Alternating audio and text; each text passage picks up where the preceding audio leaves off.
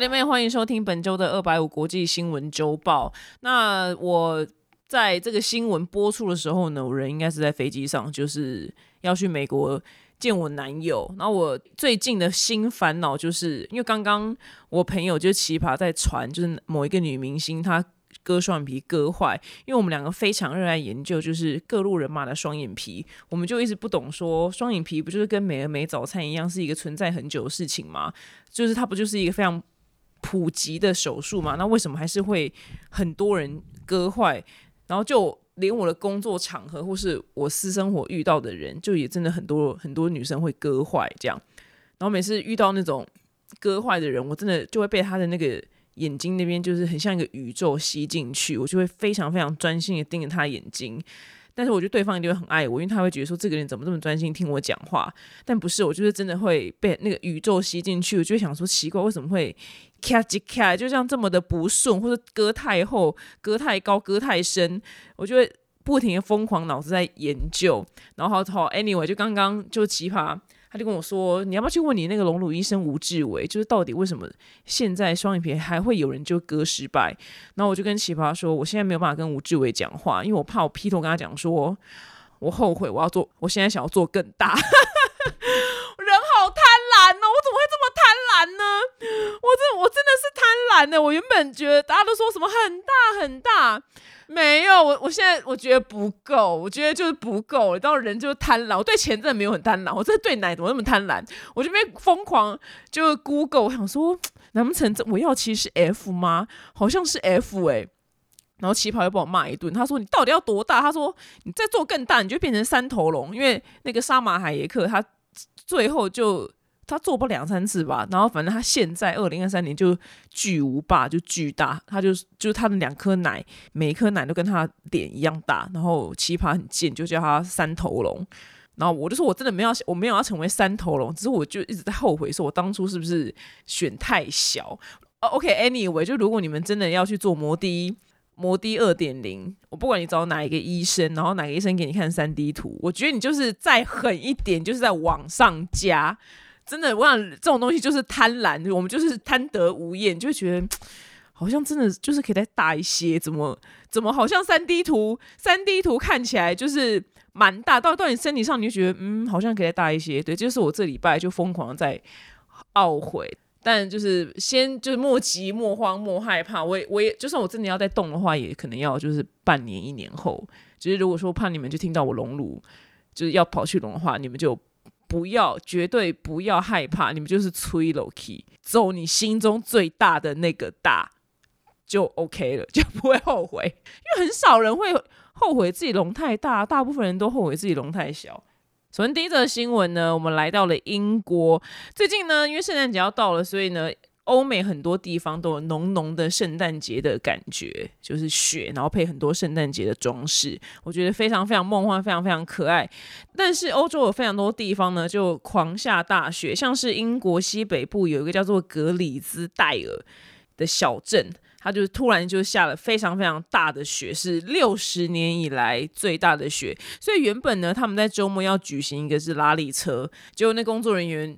全部都去救车子，要把车子给拖出来，因为车子全部都被雪给埋住了，所以这个比赛也没有办法，也没有办法比了。工作人员到头来呢都没有办法办比赛，都忙着救车。那德国慕尼黑的机场呢，这礼拜也是关闭，所以整个欧洲航班就大乱。就如果你看到有一些剖机票的社团的话，很多人就在抱怨说他们的班机都被取消，但不是说一定在德国，他人在别处，但是因为慕尼黑机场就是。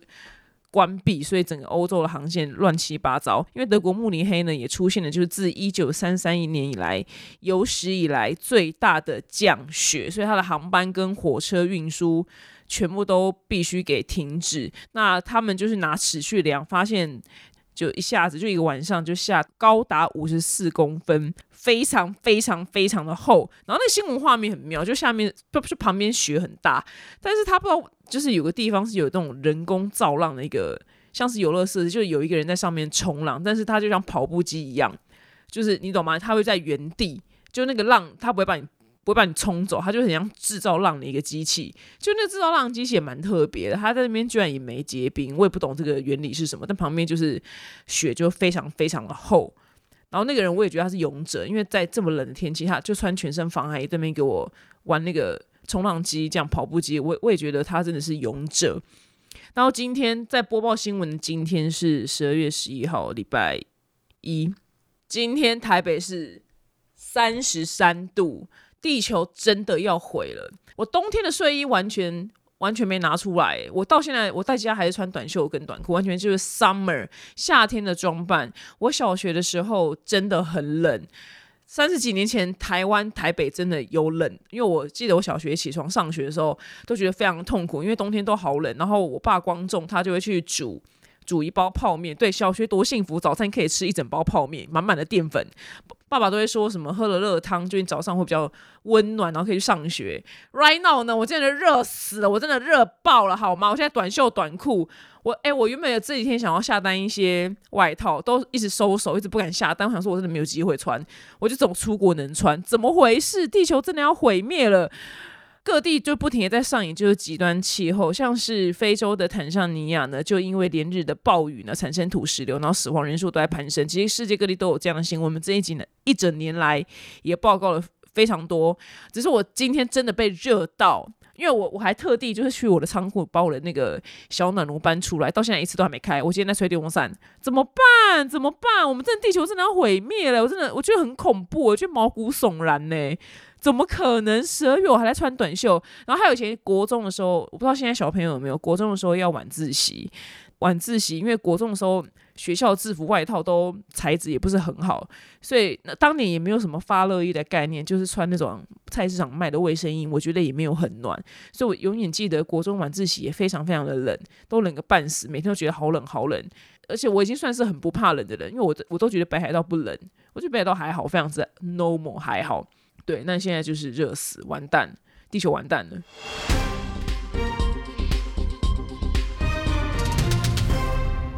那再来下则新闻呢？我们来到美国，之前呢我们报道过，就是美国纽约州有个众议员叫桑托斯，然后他去年十一月就其中选举当选之后呢，结果就很多天才就踢爆他各种就是说谎，他的学历造假，然后他说什么。他的家人是什么九九一一的罹难者啊？然后祖父母是犹太难民，然后以前在什么花旗跟高盛集团从事金融工作，然后学历很高。结果呢，每一个都是假的。他连就个人收入申报也是假的，然后还被踢爆他挪用就是政治现金去打什么肉毒杆菌啊，然后看什么付费的 A 片啊，什么旅游啊，各种奢华生活都是用民众的。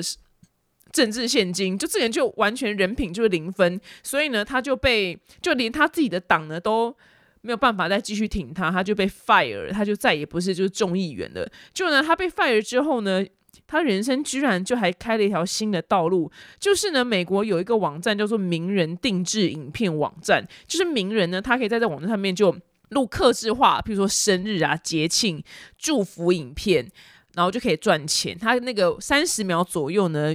原本的是美金七十五块，然后涨到现在就是他一支三十秒影片要美金就四百块，如此好赚。然后那个他就是对着镜头说 Happy Birthday，然后他就各种就高亢。我想说他是 gay，他可能是 gay 吧，不知道为什么他就可能就被 fire 之后他就回归自我，他的真实的自我就就很灵好。但以前听他讲话时候就还好，他就各种就高亢的 Happy Birthday。我我现在你知道我我不能做这份工作，因为我不知道除了就 Happy Birthday 还可以就讲什么，但是他就要讲到三十秒，就各式各样各种就祝福，然后据说他订单还排的很满，我就觉得这真的是一个非常神秘的，真正是一个非常可悲的现象。就明明这个人人品这么不 OK，可是他却是还有这么多人就支持他。我觉得网红就明明很多网红也很不 OK，但。就真的还是会有粉丝就支持他，然后我我每次就会想说，那些粉丝到底就三观到底有多么的不正常、不正确，才会支持这样子的人？当然我是不会讲是谁了，可能真正退休的时候就会讲了。对，现在就暂暂时就就先还就是不用。所以桑托斯这个人明明就到处招摇撞骗，但是他这个名声就招摇撞骗来的，但他现在却还可以就靠这个名声来赚钱。到底美国人这些人有多么的昏庸？有什么好付三十秒影片要付四百块美金啊？妈的，不能拿四百块美金去做更有意义的事情吗？不是很多狗在挨饿受冻吗？很多小孩没饭吃吗？还有什么事情啊？还有很多事情可以捐吧？各种就罕见疾病的儿童什么之类的，四百块可以干各式各样的事情，就。居然要付给这个王八蛋，然后录一个这么无聊的生日快乐影片。到到底钱可以多么的乱花，真的真的是太昏庸了。他的粉丝真的不可思议到极点。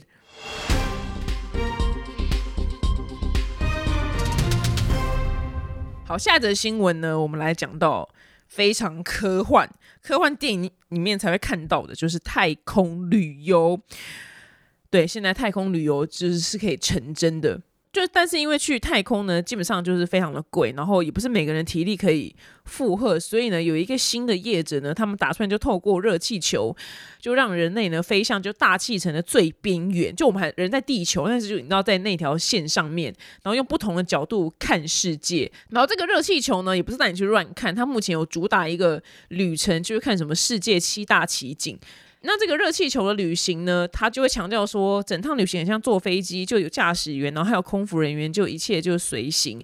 那就是一个热气球呢，它可以载八个人，它一张票呢是大概四百万台币左右，目前呢已经卖出就是一千六百个座位，哇！然后他们就可以到。地球的边缘去看世界七大奇景。如果你真的很有钱，你想要去的话，我觉得也 OK。但是我会建议你就是比较晚去，就让前面人先当白老鼠，you know。像之前那个，我们今年有时候报道什么有什么一个有钱人，他花七百多万台币作为那个潜水艇，然后在在海底就是马上爆炸死掉，他们连痛觉都还没有感觉到。那个潜水艇就爆了，所以先让前面的人去多做一些，你知道白老鼠实验啊，看前面都 OK 哈啊，我们再去，我们先我们人不用当先锋，对，就是看前面有没有出事，没出事的话再报名一下这个旅程。如果你今天是很有钱人的话，你会花四百万去做这趟旅程吗？我可能 maybe，我可能也会耶，就我觉得太空也会想要去去看，可能啊，如果真的是超级无敌有钱人，可能会。但是是希望，就是如果真的必须发生意外的话，我是希望可以跟那个潜水艇一样，就在我还没有痛觉的时候，我就被爆爆烂了，我就已经死掉了。我不想要，我不想要死前经历很多恐慌，就很漫长，然后不知道自己到底会不会死。因为看过太多 YouTube 上的影片，譬如说有一个有一次 X 调查，他有讲过，那应该是修海底海底石油缆线的工工人吧。就真的，这世界上真的有就这么艰难的工作，他们就要住在海底，然后一次下去可能就十天半个月，然后才会上来，因为他们会直接住在海底，他们下面盖了一个那种叫潜水钟的东西，就是一个圆形，就是一个铁球这样，做完就是睡觉，然后睡觉就起床之后再出去外面做。然后你知道海底最深就很深的地方，那个地方是其实是阳光照不到，所以就非常的黑，所以他们就只能靠头顶上的灯，就是在那边修修补补那些。有的没的科技的东西，然后有一次有一个人，他们身上都要绑那个缆绳嘛，就因为不然他们会被洋流给冲走，而且在那么那么深的地方非常的危险。有一次有个人他的缆绳就意外而就断掉了，然后他就他的就身上就没有电力，他就摸黑就在海底就一个人这样乱走等死。哇，那真是有个恐怖。不过那个故事最精彩的地方是他最后居然活了下来，因为他就觉得反正他都要死了，所以他就干脆躺在那就就呈现一个要睡着的状态。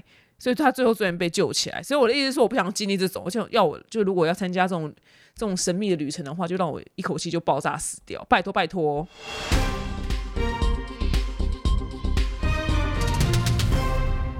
然后下的新闻呢，我觉得跟我息息相关。那我们来到美国，有养狗人注意了，因为美国呢，近来就传出有十四周的狗被感染，就是一个非常神秘的呼吸道疾病，该不会是狗的 COVID-19 吧？那甚至有些狗呢，它比较倒霉的话，会在一两天之内恶化成就是严重的肺炎，就是它真的被视为就是狗界的 COVID-19。那目前呢，就美国兽医协会就要求就兽医们，你们要赶快通报病例，然后他们现在正在就。狂查说这个病原体是什么？那狗狗如果得这个病的话，它初期就会狂咳嗽跟打喷嚏，然后眼睛可能会发红跟流眼泪。然后蛮多狗幸运的话呢，它可以自己康复。但如果说它今天呼吸困难的话，或是它吃不下东西的话，可能就真的不妙了。我的天哪，怎么办？因为我想到自己家里面有狗，我就会觉得很担心。拜托拜托，赶快发明疫苗好吗？因为现在这个东西是没有病可以医的。兽医就说了，也不用担心，因为如果狗狗有好的抵抗力的话，通常是可以被治疗好。只是呢，我们现在不确定什么病怎么来的，哎，就是我们现在看它有什么症状，然后就怎么治疗啊！快点快点！之前发明 COVID-19 那个人类，他得了什么诺贝尔奖？那个拜托拜托，他那个什么 mRNA 的那个技术可以不赶快用到狗身上？对啊，因为我们家里面有养狗，就会就会很紧张。狗的去世，狗的去世跟自己的家人去世那个伤痛是完全是同等级的。这当然真的就是要养狗，有有养宠物的人才会懂啦。那虽然我没有小孩，但我也可以想象，如果小孩过世的话会什么心情。大大概就是这样，就是如果狗过世的话，我也是会这个心情。然后因为我两天后就要去美国嘛，然后我的朋友就住在美国，朋友 Becky 就跟我说：“哎，就是你要赶快来之前先去打，就是流感疫苗，因为就是他在美国旅行，然后他这一次他说我这辈子没有病的这么惨过，他就是大重病，因为他中了流感。然后我就那天就跑去，就是我要去打流感，结果。”我人真的就是会后悔，这要被我列为就是我人生后悔当中的某一件事情。就我之前就是觉得我要去打流感疫苗，但是我就觉得很懒，想说算了，应该还好吧。就我现在就真的要去打的时候，我就不能打，为什么呢？因为我刚隆完乳，就是不到一个月，我不能打。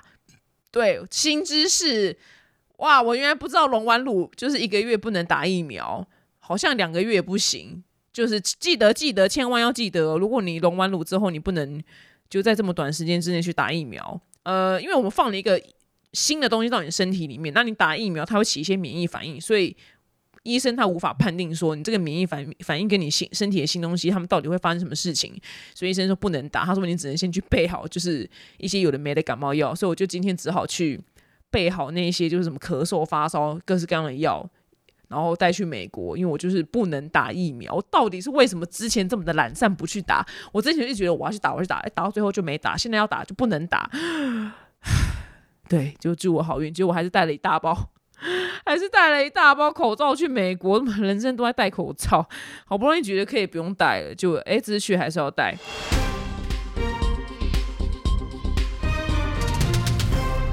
那我们下一则新闻呢？来到法国，大家很多女生的梦就是法国的精品爱马仕了。爱马仕的第五代传人呢，是一位八十岁叫做普伊奇，他目前呢是爱马仕集团。个人的最大股东，然后呢，他目前有三千四百一十三亿新台币的遗产。那因为他八十岁嘛，所以他就打算就立遗嘱，就把这个三千四百多亿的，哎，不行，我不能这样，不能三千四百多，因为一十三亿、十三亿很多，所以就是三四一三亿新台币的遗产留给他最信赖的五十一岁家政夫，因为呢，他没有。就是没有小孩，然后虽然他二零一四年就已经离开公司了，可是因为他个人拥有爱马仕集团五点七帕股份，所以怎么样，他就是还是有就三千多亿的遗产。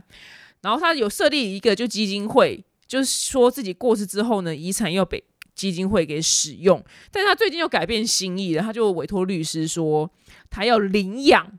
他的这个五十一岁的摩洛哥籍的家政夫，那这个家政夫也不是 gay 哦，这家政夫他有一个西班牙的老婆，然后他有两个小孩。我的老天爷，到底到底多么的幸运！但是这个总裁呢，他本身老早就已经送给这个家政夫一个在摩洛哥价值五千多万新台币的房子，然后还有一处呢在瑞士。瑞士的蒙特勒，一个是一点四亿的别墅，他已经送给就这家政夫就这两间房子，他现在还想要把三四一三亿新台币遗产给他。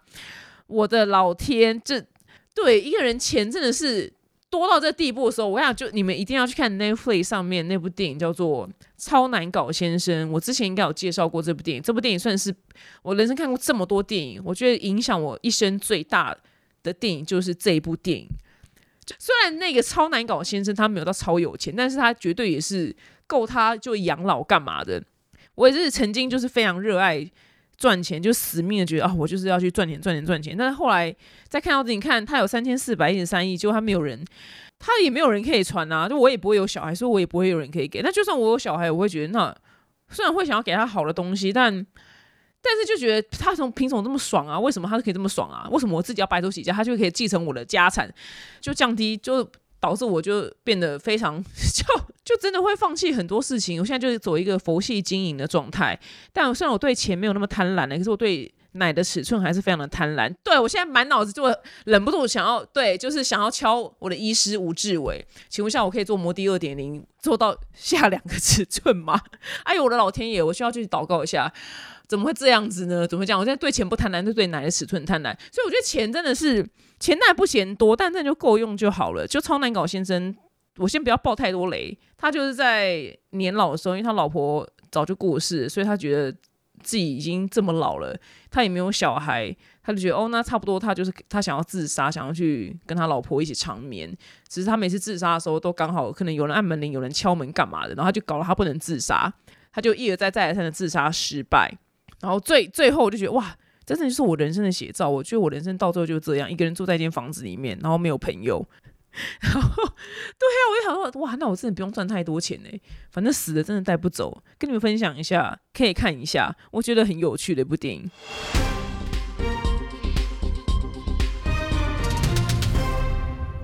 下一个新闻呢，我们来到就是大家最爱的日本。我现在就每天都在等我二月要去日本滑雪。那日本过去有很长一段时间呢，就是你身上的刺青是不能露出来的。就如果你身上有刺青，你去游泳或是日本泡汤的时候，他会要求你就贴起来，因为呢，他们把刺青这个事情呢视为就是黑道黑帮的象征。那不过呢，这样子的观念呢，最近似乎开始渐渐要反转了。因为以前就是日本的店面，像是环球影城啊、什么健身房等等，他们都不能用就是有刺青的工作人员。就是如果你在那边上班的话，你一定要遮起来，或是你就身上真的完全不能有刺青。但是呢，现在日本餐饮店呢，可以看到越来越多工作人员身上有刺青。那这这是有几个原因呢？那最大的原因就是因为人手不足，因为。生育率就降很低啊，所以就没有人类，没有人类就没有没有上班。那这时候你在挑三拣四的话，怎样？店家是要倒了吗？所以就只好就开始就是雇佣就是有刺青的人来上班。那像是大家最爱去的就日本环球影城，二零二一年九月开始呢，可以允许就员工你有刺青 OK 啦，但以前是完全不行的。但现在你有刺青，你只要藏在制服里面。就 OK，然后二零二二年开始呢，员工也可以染金发，我也觉得很妙。就日本就明明就是染发大国，然后也是 A 片大国，A 片都能拍成这样的国家，有什么好不能刺青的？就觉得太有有够幽默。因为我曾经跟一个朋友很久以前去日本玩，然后我们要去泡汤干嘛？我朋友身上有一个非常极小的刺青，就是一个三角形，非常之小，约莫就是大拇指的指甲吧，就一个三角形，而且还不是实心，是空心的，就一个线。他还说贴起来，就嗯，真的很特殊诶，就他们真的很 care 就刺青这件事情，但 A 片却拍成这样，就可以在电视上面做那么奇怪的事情，结果却不能有一个这么小的刺青。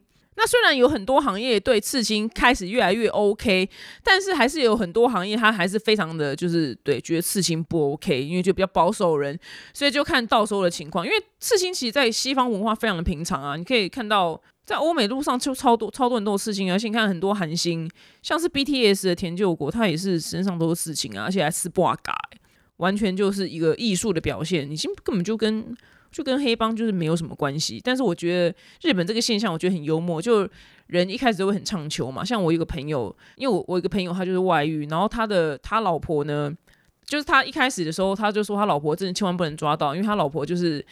自尊心非常的高，如果抓他外遇的话，马上就是会要离婚什么之类的。那结果他老婆就抓到我朋友外遇的时候呢，就先叫我朋友就是就是去分手，就下令我朋友去分手。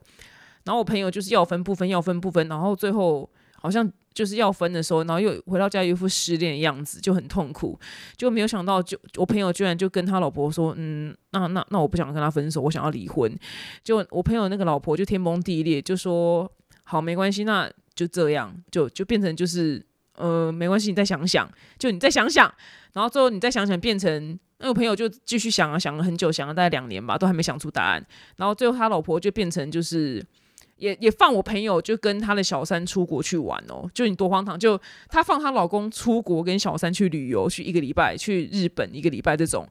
他老婆也 OK，他我觉得他老婆最后的底线就变成只要你你的躯壳有回到家就好了。然后一开始就非常的，一开始气焰非常的高，说你干脆分手什么之类的，不然就要离婚。最后变成就是你人有回到家就好了，没关系，你只要回到家有打卡，打卡进这个家门我就 OK。我觉得就像日本干什么，我们没有用刺青的人呐，现在就是没关系，我现在就没有人，我没有人可以用，只要就是你身上有刺青吗？布瓦嘎都 OK。最后就变成就你知道吃布瓦嘎都可以来上班，直接穿吊嘎都 OK。你很热是不是？没关系，我们没有人手了。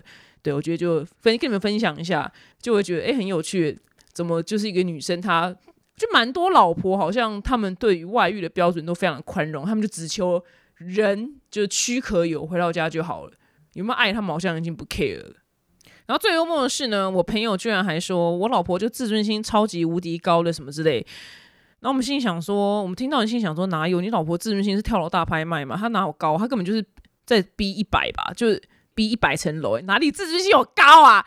还让我朋友跟小三出国就旅游一个礼拜，这种自尊心哪里有高？这自尊心超级无敌低，好吗？负的，根本连就是零元都不是，他是负的，就是股票大跌。所以我觉得，我觉得我朋友很不了解他老婆，跟你们分享一下，我觉得很智障。好，讲到日本，最近对，因为最近我就是在准备二月要去滑雪的，滑雪的衣服或干嘛的。或前阵子啊，我要准备我去美国的衣服，然后日本有个网站，我觉得超好用，就是 F A S B E E，叫 Fastby，它它就是日本直送台湾，而且上面的衣服真的也不贵，就你知道很多日本的品牌，他们直接到台湾来，就变成日币当台币卖，但是你在那个网站上面买，它就是日本的价钱，就是都很就是价钱都非常的合理，就 FASB F A S B E E，你就直接上去买。然后各式各样日本的品牌都有，就你也不用去日本逛百货公司，我觉得超级无敌方便。但 但是因为我买那些冬天衣服都是为了我出国要穿的，因为我我原本想说就是台湾冬天要到，我也买就是一些，就哎都穿不到，热死。所以你就可以自己自己看一下，对，叫 Fastby 跟你们分享。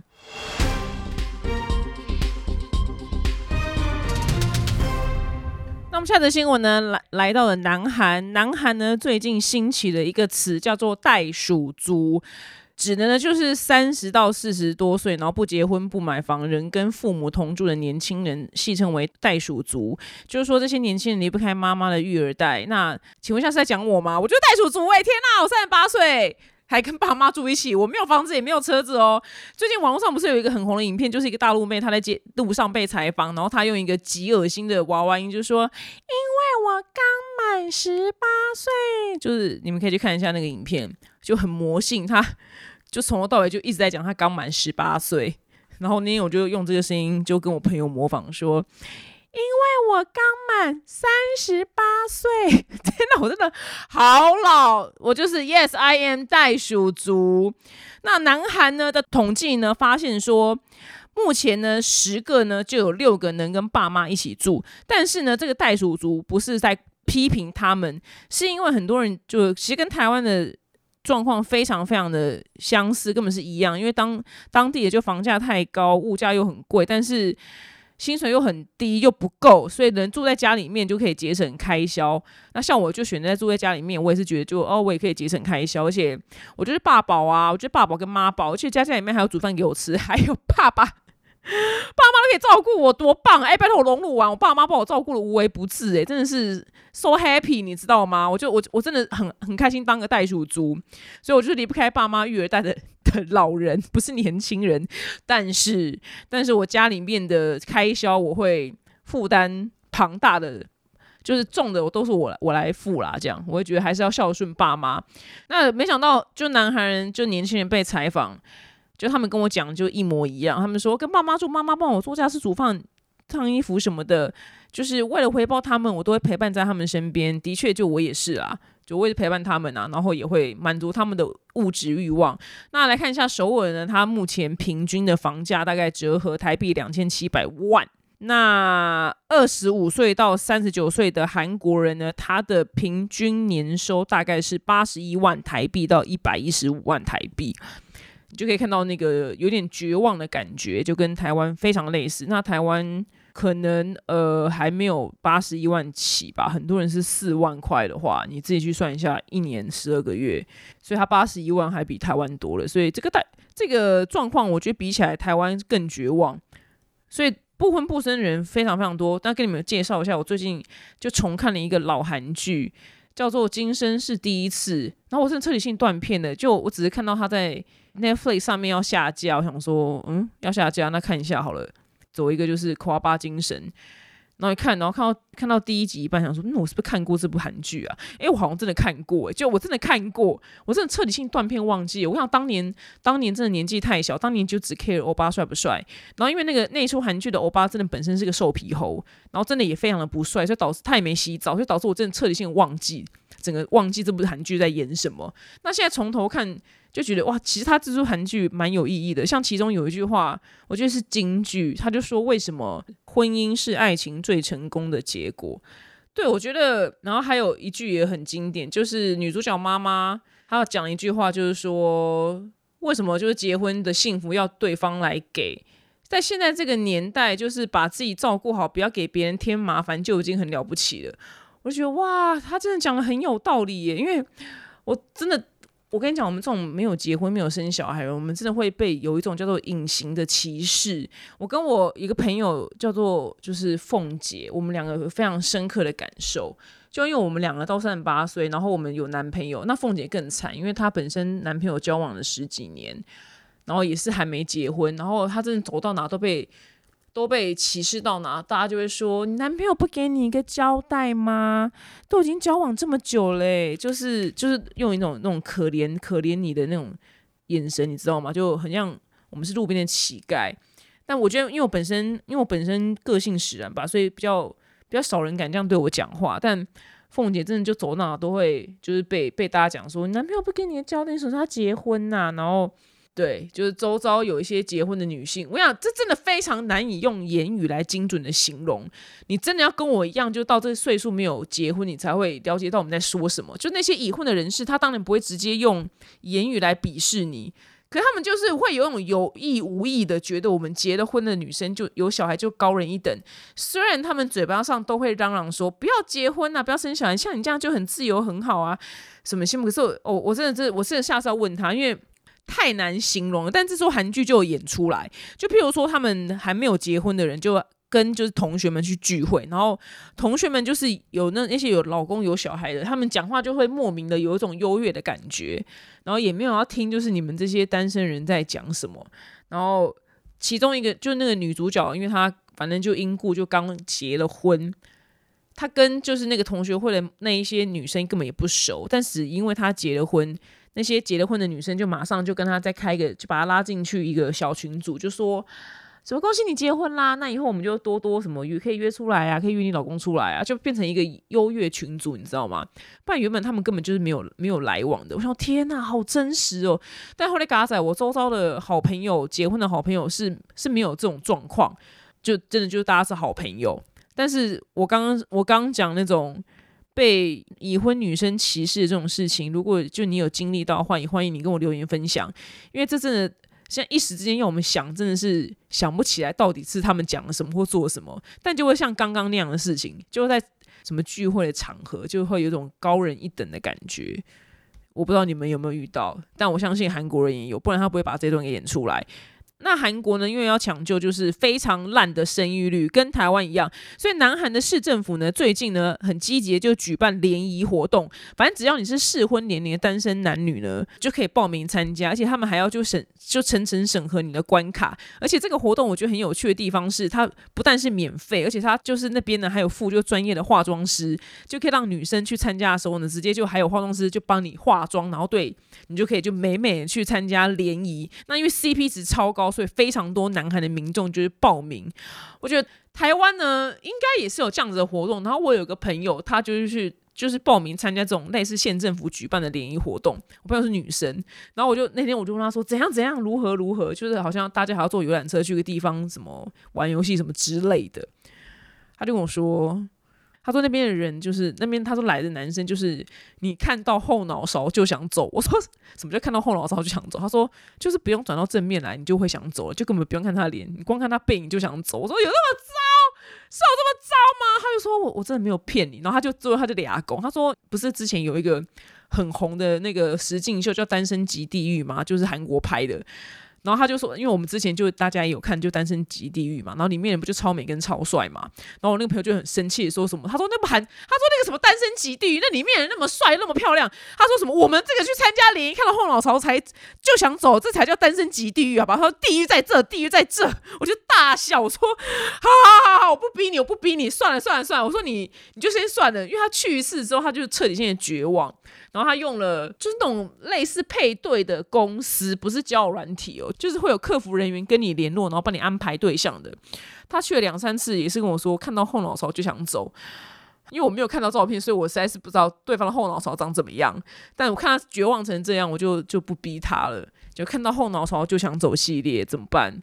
大家有没有有没有一些解决的方法？但是我觉得台湾至少。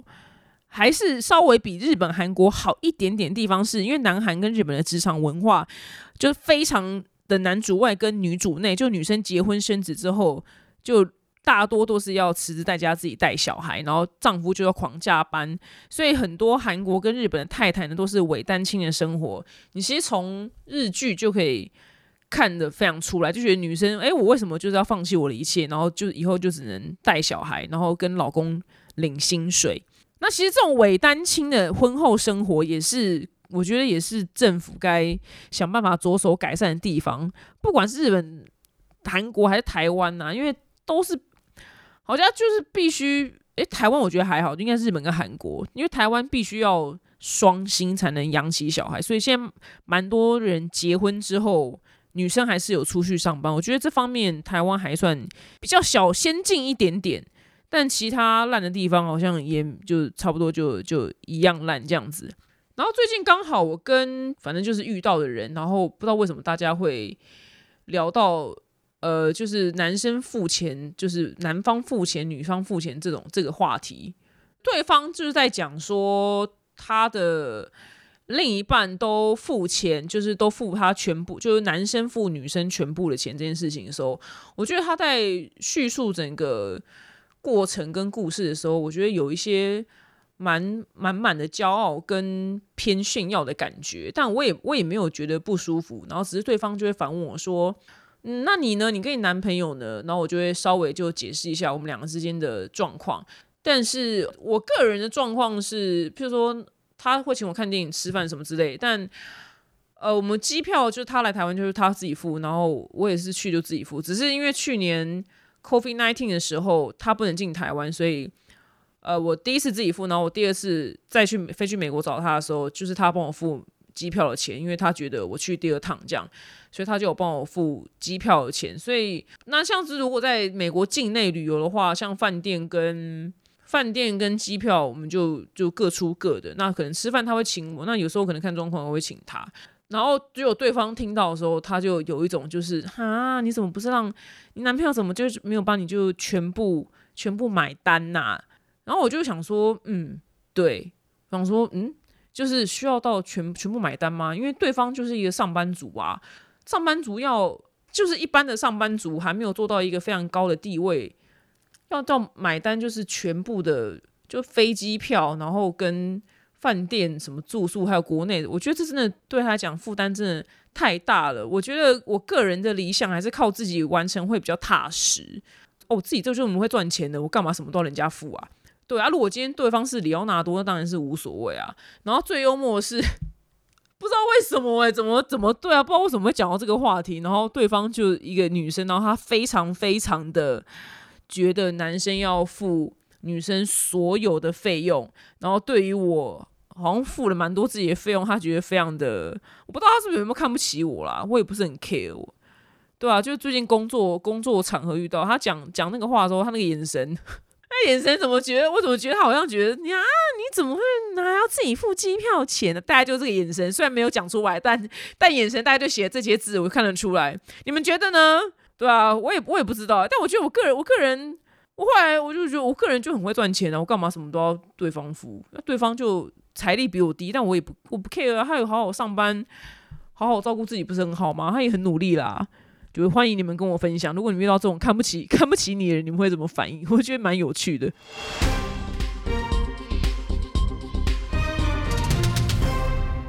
好，我们新闻呢，最后呢是听完可能对你也没有什么用的冷知识时间。那这礼拜就顺便来讲爱马仕嘛，反正我们已经报了爱马仕的新闻了。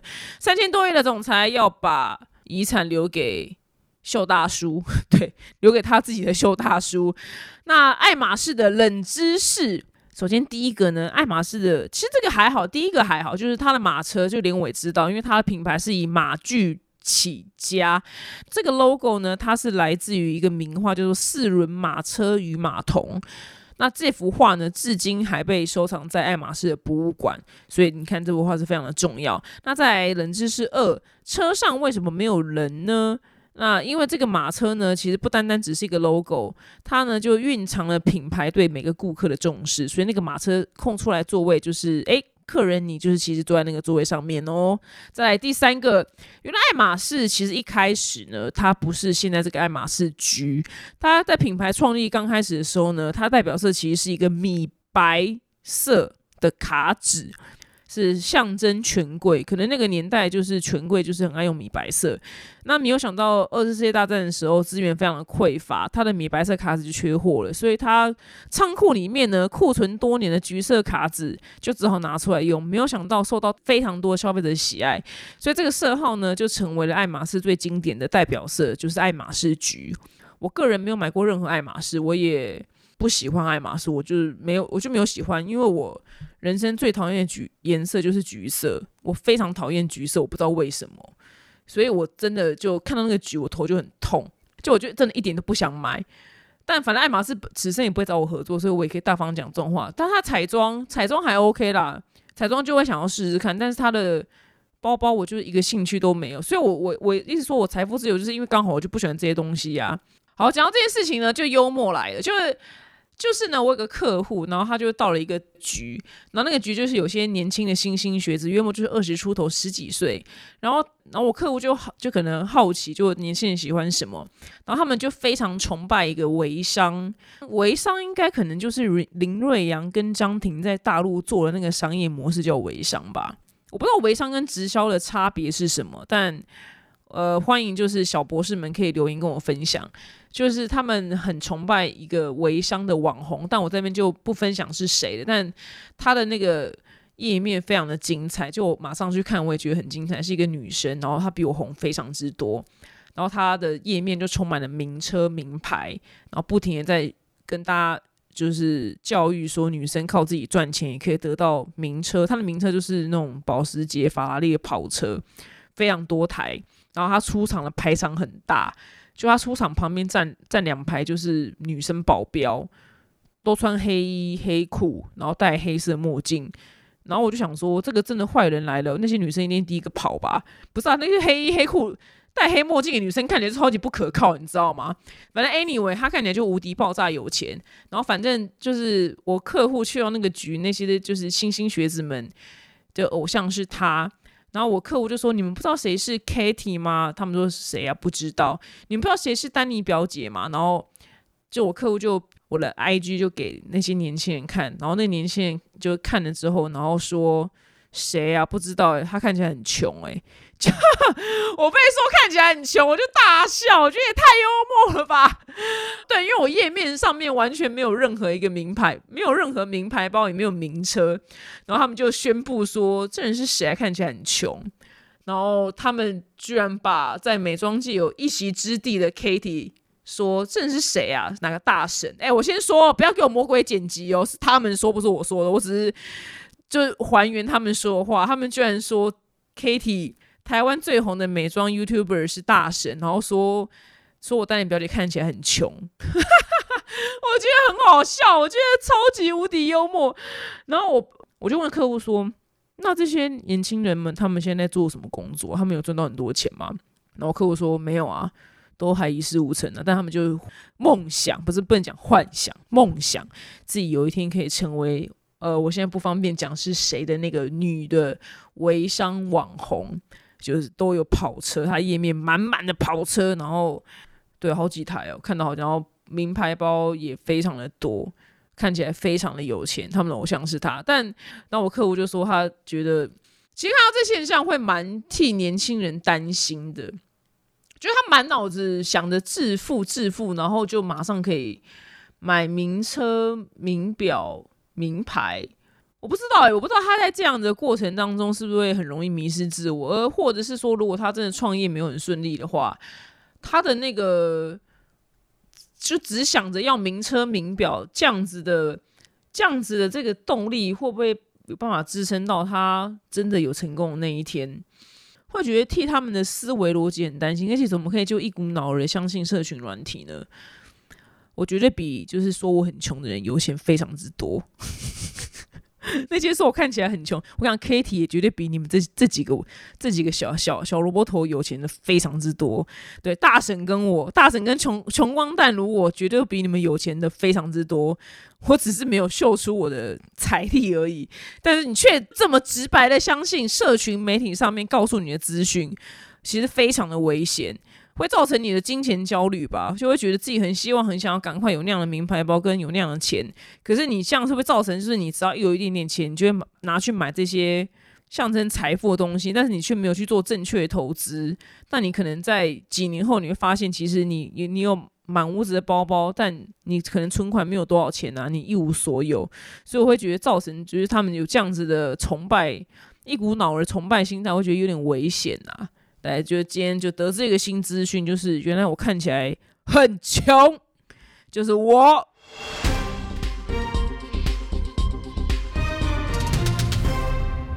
新闻最后呢是剧情下凡来解答，有一个女孩子，她叫做 Coco 呢，她说我去年跟刚刚交往九年、论结婚嫁男朋友分手了，对方在国外工作了六年。